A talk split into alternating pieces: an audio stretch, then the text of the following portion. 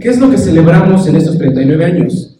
Alguien pudiera pensar que estamos celebrando pues el lugar donde nos reunimos y, durante estos 39 años pues hemos asistido. Alguien pudiera pensar que estamos celebrando la colocación de la primera piedra eh, tal vez aquí en este lugar o la compra del terreno. Alguien pudiera pensar, hermanos, que estamos celebrando cuando el gobierno nos entregó el registro, que justamente fue en febrero, por eso celebramos en febrero, que nos entregó el registro de, como iglesia, como asociación religiosa. ¿Qué es lo que celebramos cuando, cuando hay un aniversario? Cuando el pastor me invitaba a predicar, pues yo me ponía a pensar, ¿qué es exactamente lo que celebramos? Cada uno de nosotros podía tener alguna idea, pero hermanos, yo lo quiero resumir en esto. Celebramos, hermanos, la fidelidad de Dios. Y no se, lo quiero, se los quiero dejar como una frase hecha que ya ustedes ya conocen. Quiero profundizar un poquito más en ello. Cuando celebramos los 39 años y los 40 el siguiente y los 41 el siguiente, estamos celebrando la fidelidad de Dios. Miren, hermanos, esta es una realidad. Donde hay personas, hay problemas. ¿Sí están de acuerdo conmigo o no? Sí. En la familia hay personas y hay problemas. En el trabajo hay personas y hay problemas. Esto es así. Pero a pesar de esos problemas, durante estos 39 años, que si alguien aquí ya lleva más de 20 o más de 10, sabe de los conflictos que ha habido aquí, sabe de las peleas entre familias que ha habido aquí, sabe de los dolores porque alguna persona está sufriendo, alguna familia está sufriendo algo, lo sabe. Y estos 39 años que hemos estado aquí, hermanos, Dios ha sido fiel. Y eso es lo que celebramos, hermanos, en este día. Damos gracias por el pastel, a las hermanas que nos lo dan. Damos gracias por el alambre que nos sirvieron, la ensalada sin, limón. Gracias, hermanos, por eso. Gracias. Sin sal, gracias. Porque probé. Gracias por el pastel, por el café, que le faltó café, pero gracias por él. Hermanos, por eso es lo que celebramos, que durante estos 39 años Dios ha sido fiel. Dios ha sido fiel. Vamos a orar. Señor, gracias porque en este día tú estás con nosotros, Señor, y nos hablas, permites que abramos tu palabra y que aprendamos de ella y que la escuchemos, Señor. Yo pido, Padre, en tu nombre, en el nombre de Jesucristo, que tu Espíritu Santo esté con nosotros y nos hable, Señor, a través de esto que vamos a comentar. Que sea solamente tu palabra y tu Espíritu la que comunique a mis hermanos. Padre, eh, esta palabra que se ha preparado. Lo hacemos todo en el nombre de Cristo Jesús. Amén. Quiero que escuchen este pasaje, hermanos. Escuchen y pongan un poquito de atención. Eh, estoy leyendo Romanos, dice, les manda saludos Timoteo, mi compañero de trabajo, y también Lucio, Jasón y Sosípatro, mis paisanos. Yo, Tercio, que estoy escribiendo la carta, la carta de los romanos, también les manda saludos en el Señor. Les manda saludos Gallo. Estoy alojado, o sea, Tercio, en la casa que él pone a disposición de toda la iglesia. Gallo era muy, abría su casa para quien quisiera, hospitalario. Eh, dice también, también nos saluda Erasto, tesorero de la ciudad, y el hermano Cuarto. Si notaron lo que acabo de leer, es justamente los últimos pasajes de Romanos, Romanos 16, versículo 21, dice que había un tercio. ¿Sí escucharon ese nombre? Sí, cuarto. Y había un cuarto. Y seguramente había un quinto y un sexto. Y seguramente había un segundo y un primero. ¿Por qué les digo esto? Porque cuando alguien se dirigía a una persona que no tenía nombre, pero que se, se identificaba con un número, esa persona qué posición social tenía. Era un esclavo. Cuando alguien no tenía nombre, está hablando un esclavo. Tú eres el tercero. Claro, si tú le preguntas a un esclavo cuál es tu nombre, no sé. A mí me dicen el 3, a mí me dicen el 2. Está escribiendo, hermanos, la carta a los romanos por indicaciones de Pablo, un tercio, que seguramente era un esclavo. Y hay un cuarto también que se menciona ahí, por eso digo que seguramente también había un quinto y un sexto. Pero noten esto, hermanos, en, la misma, en, el, mismo capítulo está Erasto, el tesorero de la ciudad. No sé si notan el contraste, pues. Hay esclavos y está el tesorero de la ciudad. Hoy en día hay una placa en, en Corinto justamente donde está Erastus. O sea, se cree que es de este Erasto, esta persona que escribe aquí. Y lo que dice la placa es Erastus, con sus recursos pone este pavimento. Eso es lo que dice. Entonces, hermanos, Erasto era el tesorero de la ciudad, una persona de muchos recursos, pero había esclavos. La carta de Romanos, hermanos, capítulo 16, versículo 1, dice que la carta la escribió eh, Tercio por indicaciones de Pablo, pero la llevaron desde Corinto hasta Roma a través de una mujer que se llamaba Febe, la diaconisa, ¿no? Sí. Hermanos, quiero que noten lo siguiente. Esto es la iglesia. Esto es la iglesia. Un montón de personas con diferentes condiciones, con diferentes modos de pensar, con diferentes ideologías. Esto es la iglesia. Estamos hablando de los inicios de la iglesia, hermanos, aquí en esta carta y en todas las que conocemos de aquí. Hermanos, esto es la iglesia.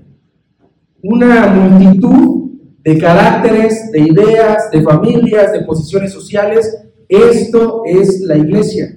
Yo estoy tomando, hermanos, un, diplomado que, que se llama Igualdad Laboral y No Discriminación. Y este diplomado lo que hace es tratar de sensibilizar a las empresas para que trate a todos por igual. Pero bueno, si vemos esto y nos asomamos a la iglesia, esto ya existía desde hace años atrás. Aquí en la iglesia no había este tema de discriminación, de que yo soy más. Aquí, hermanos, en la iglesia los títulos se diluyen. ¿Qué decía Pablo? Esto que yo era, yo lo tengo por basura, yo lo tengo por estiércol. Esta posición que yo tenía, esto no es importante para mí. Por eso, hermanos, cuando vemos la posición de la iglesia, se vuelve muy vivo las cartas cuando dicen, ya no importa ser judío o ser griego, ser esclavo o ser libre, ser hombre o ser mujer, porque unidos a Cristo, todos ustedes, todos nosotros, somos uno solo. Hace mucho sentido, ¿no? Hace mucho sentido escuchar esto. Porque hermanos, así era.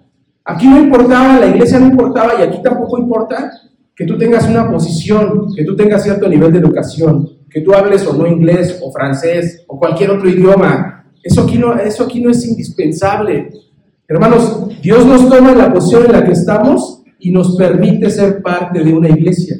Y damos gracias a Dios por eso. ¿Ustedes dan gracias a Dios por eso, hermanos? ¿Qué más quisiéramos, no? Todos hablar inglés, todos hablar francés. ¿Qué más quisiéramos, hermanos? Pero en la condición en la que estás, tú eres parte de la iglesia Nueva Vida. Tú eres parte de esta iglesia y gracias a Dios por eso.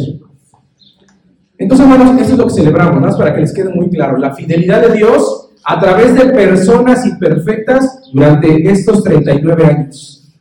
¿Alguien de aquí se considera perfecto que dice, pues yo ya estoy tirando a la perfección? ¿No? ¿Hay algún imperfecto aquí? Sí, algunos no levantan sus manos, ellos son perfectos.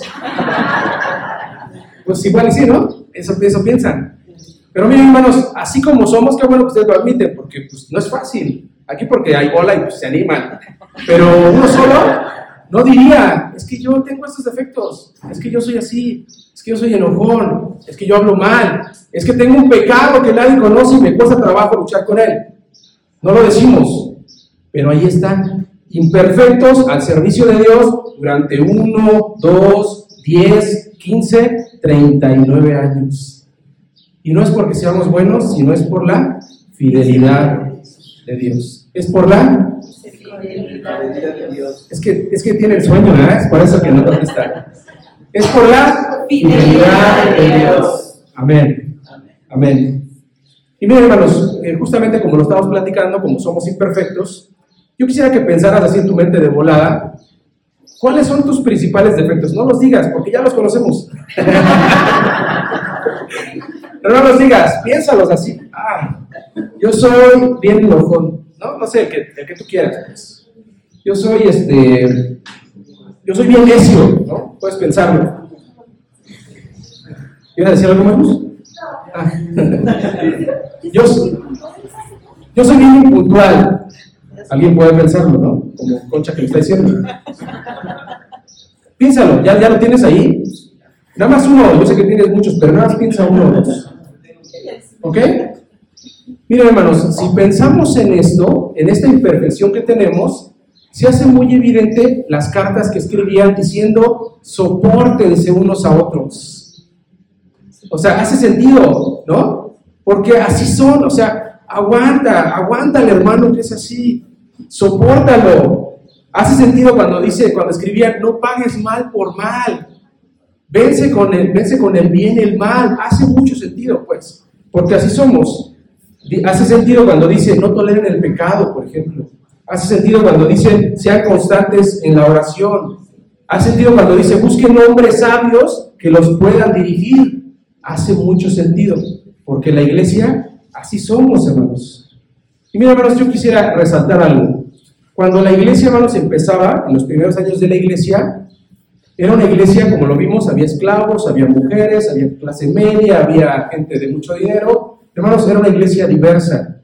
Cuando una iglesia es diversa, es una iglesia fuerte. Cuando una iglesia es diversa, es una iglesia fuerte. No sé si ustedes han tenido la oportunidad de ir a una iglesia donde hay puro viejito, hermanos.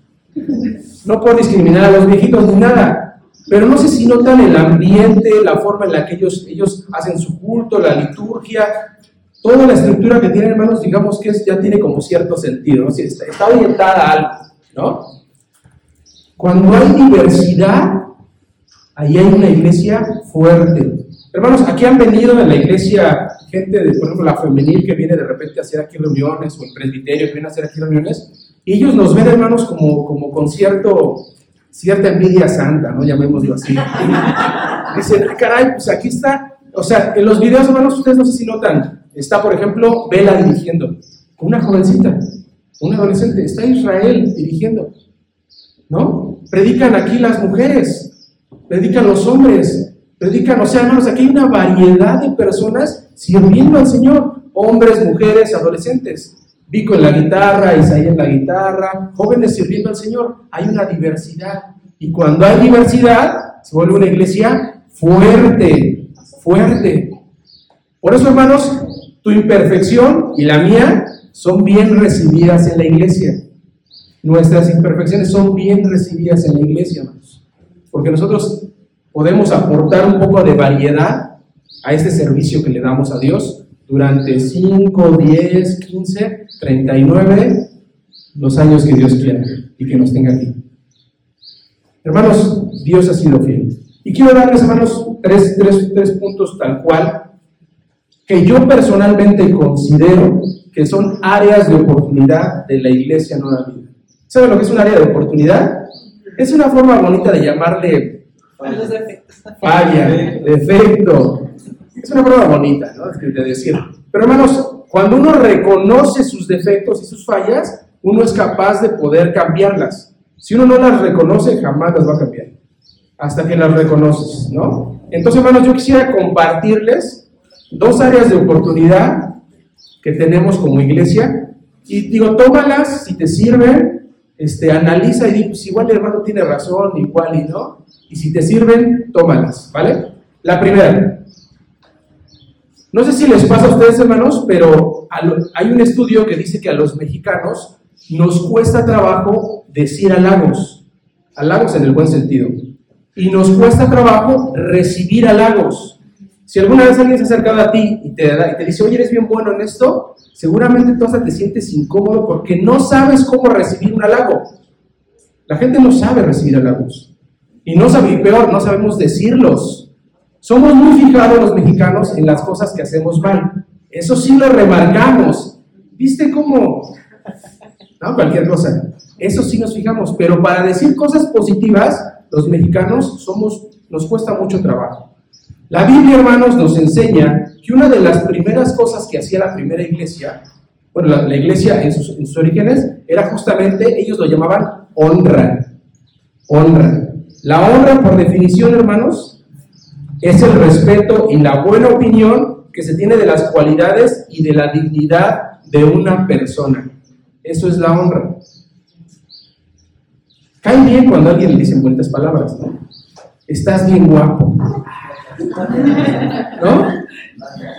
Este, o sea, acá estamos diciendo. Es más, Salomón decía, las palabras dulces son un panal de miel, endulzan el ánimo y dan buenas, nuevas fuerzas. Proverbios 6:24, las palabras dulces. Hermanos, una de las características que creo que podemos mejorar aquí en la iglesia es dar honra a nuestros hermanos. Honra a nuestros hermanos.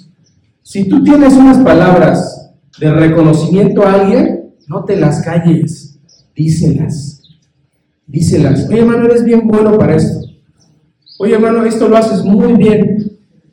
Porque, hermanos, justo lo que acabamos de leer, Primera de Tesalonicenses, y estoy agarrando Primera de Tesalonicenses, hermanos, porque la primera carta que escribió Pablo, la primera es, Primera de Tesalonicenses. De hecho, la, digamos, es la carta más antigua que se escribió para, que Pablo escribió, es la primerita. Entonces estoy agarrando las ideas de la primera carta de Pablo justamente para compartirles esto. Y él decía, 1 Tesalonicenses 5:12, hermanos, les rogamos que tengan respeto de los que trabajan entre ustedes, los dirigen en las cosas del Señor y los amonestan. Deben estimarlos y amarlos mucho por el trabajo que hacen. Vivan en paz unos con otros. Mira, piénsalo muy rápido. Piensa en alguien que, haga las cosas muy bien, en quien sea. ¿Ya lo tienen? Si ya lo tienen, levanten sus manos. No les voy a decir que lo digan, ¿eh? No, no, no, no crean. Eso es personal. Miren, ¿cómo cuesta trabajo? Cuesta trabajo, hermanos. Cuesta trabajo pensar en una cualidad positiva de un hermano que le podamos decir. Cuesta trabajo. ¿Ok? Cuando termine el culto, bendícelo. Sí, porque eso es la honra. Eso es la honra. Miren, yo quisiera reconocer en este momento, y lo voy a hacer como ejemplo para que ustedes lo hagan así también. Yo quisiera reconocer y honrar a mi hermano Elaí y a mi hermano Isaí. Todo el ritmo de la alabanza de la iglesia recae puntualmente en ellos dos. Si ellos no estuvieran aquí, hermanos, yo podría intentar tocar la guitarra. El pastor podría intentar tocar la guitarra. Pero ninguno de nosotros tiene la habilidad que tiene, que tiene él, ni la habilidad que tiene mi hermano. Yo los quisiera honrar en este momento. ¿Están de acuerdo conmigo? Sí. Y así como eso, hermanos, bueno, Dios los bendiga de ahí. Dios te bendiga. Dios te bendiga, dice. Yo sé que cuesta trabajo recibir este, palabras bonitas, pero tomémosla, hermanos. Es que esa es una, una área de oportunidad de la iglesia. Nos cuesta trabajo decir palabras positivas y recibir palabras positivas. Nos cuesta mucho trabajo. Hermanos, honra a quien honra merece. ¿Están de acuerdo, hermanos, que es un área de oportunidad de la iglesia? Sí. ¿Sí? Otra vez, ¿están de acuerdo que es un área de oportunidad de la iglesia? Sí. Ok. ¿Ya la pensaron? Cuando termine el punto, sí vayan y díganse. Sí. Sí vayan y díganse. vale. ¿Qué pasa, mi amor? Sí. Tantito más que.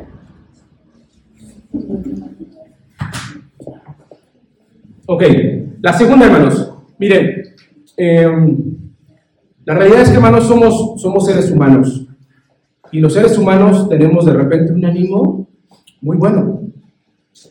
Tenemos todas las respuestas. Eh, nos sentimos muy bien. Nos sentimos con la capacidad de hacer cualquier cosa. Cuando estamos arriba. Pero hay días en los que estamos acá. Y no nos sentimos bien. Y no tenemos ninguna respuesta. Y no tenemos una buena actitud. Y como seres humanos estamos aquí y a veces estamos aquí.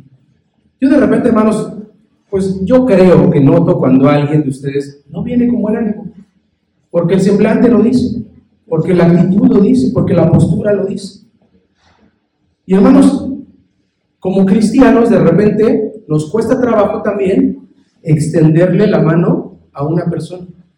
Cuando hablo de extenderle la mano de una persona es brindarle todo el apoyo para que esta persona pueda salir del lugar en el que se encuentra, cualquiera que esto sea. Pensemos en un escenario. Hermanos, hay una persona que, hay un hermano de la iglesia que tiene necesidad económica. ¿Cómo se le extiende la mano? Vas y compras una despensa y se la llevas. ¿No? O tienes este, dinero, pues vas y se lo das. Tienes vales de despensa de diciembre que te sobraron, vas y se los dejas. Cualquier cosa, eso es extender la mano, me quede claro a lo que me estoy refiriendo. ¿Cómo extendemos la mano para alguien que tiene una necesidad espiritual, que está empezando a dudar de su fe, alguien que tiene un problema así? ¿Cómo extendemos la mano así? Orar con él. Escucharlo. Leyéndole la Biblia.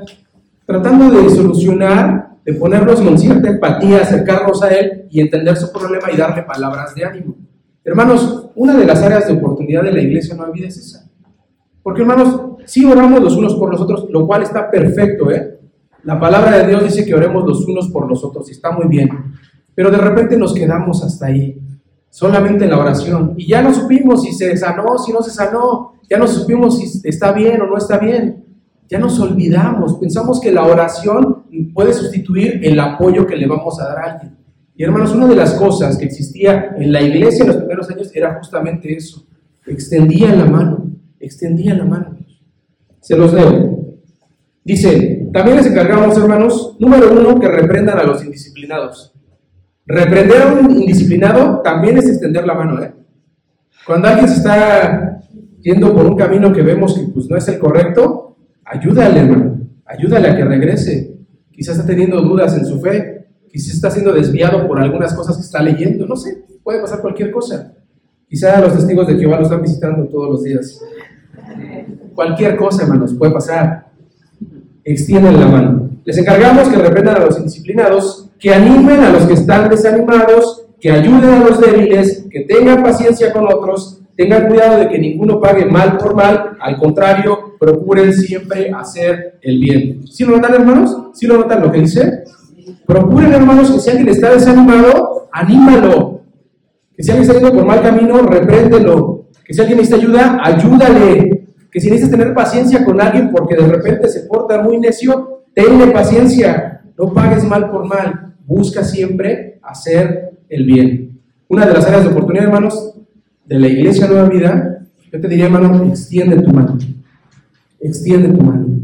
Yo creo que estas dos, hermanos, áreas de oportunidad nos van a permitir desarrollarnos de una manera importante. Las palabras dulces dan ánimo, te van a ayudar. Por eso hablo de las palabras, de la honra. Eh, lo que pudieras compartir con alguien va a ayudar, va a levantarlo, va a animarlo. ¿Sí está claro, hermanos? Sí. ¿Cuál es la primera que les dije? Honra.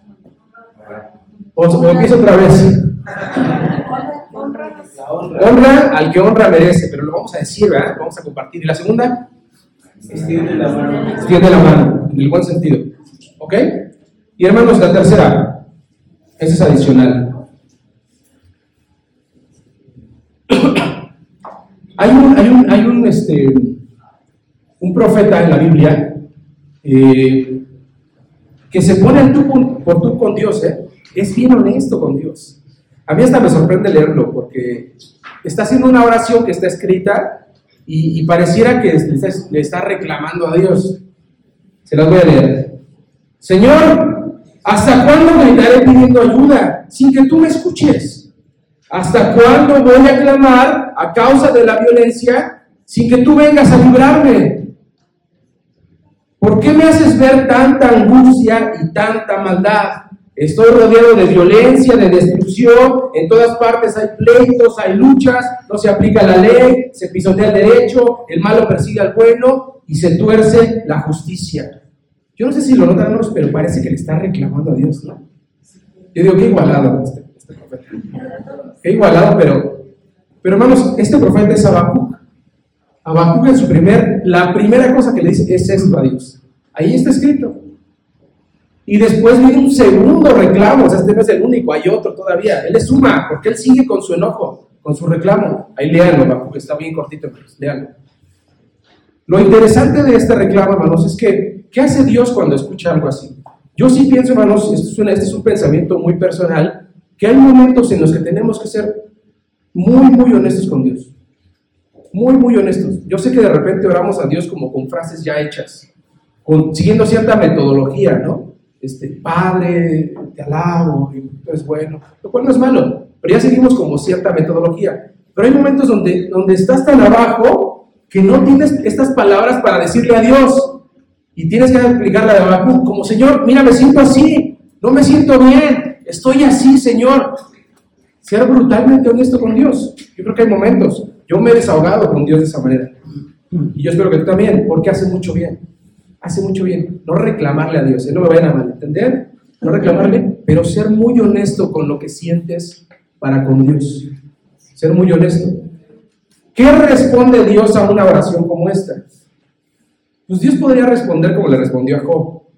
¿Quién eres tú, Job? ¿Dónde estabas tú cuando yo hice el cielo? ¿Cómo sabes cómo tengo el orden en las estrellas. ¿Acaso tú haces que salga el sol para que llegue el nuevo día?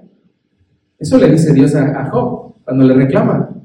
Pero para las palabras que le daba Job no son esas palabras. Escuchen lo que, lo que contesta el Señor. El Señor me contestó, escribe en tablas de barro lo que te voy a mostrar, de modo que puedas leerlas de corrido. Aún no ha llegado el momento de que esta visión se cumpla pero no dejará de cumplirse.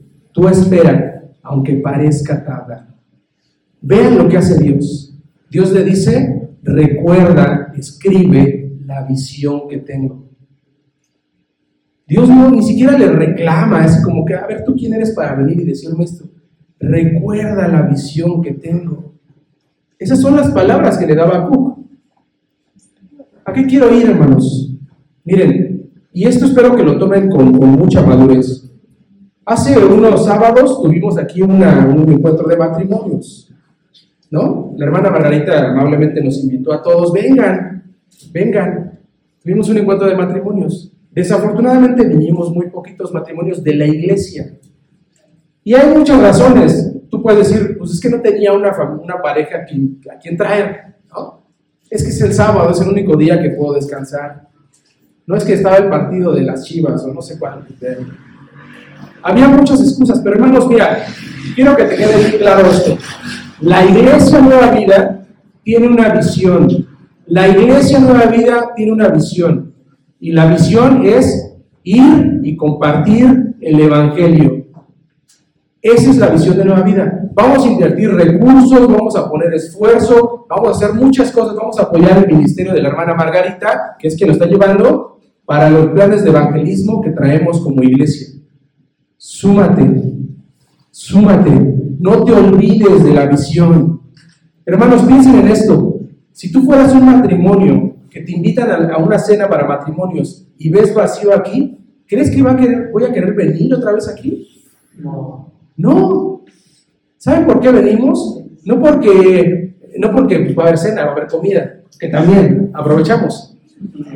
Venimos a sumarnos a sumarnos. Hace falta quien prenda las luces, hace falta quien prenda el micrófono, hace falta quien limpie por si está tirado aquí, hace falta quien sirva la comida, hace falta quien haga coinonía con las personas que vienen, los salude, bienvenido, ¿cómo estás? Hace falta quien ore con ellos, hace falta manos. Súmate a la visión que tenemos. Esa es la visión de la Iglesia Nueva Vida. Acuérdate de la visión. Eso le decía Bakú. Acuérdate de la visión. No la olvides tenga presente, todo lo que vamos a hacer en este año y en los que vienen están destinados para compartir el Evangelio a los demás. Súmate. Necesitamos imperfectos como tú. Súmate. Y como yo también. Súmate. ¿Está claro, hermanos? ¿Está claro? Confiamos, hermanos, en que Dios va a seguir siendo fiel con nosotros. Amén. Amén. 39, 40, 41. Estamos confiando en que el Señor va a estar con nosotros en los próximos años. Y gracias a Dios por ello. ¿Sí? Terminando el culto, hermanos, vas y le dices las palabras, la honra a esta persona que se lo merece. ¿Sí lo va a hacer? Sí. Perfecto, póngase de pie.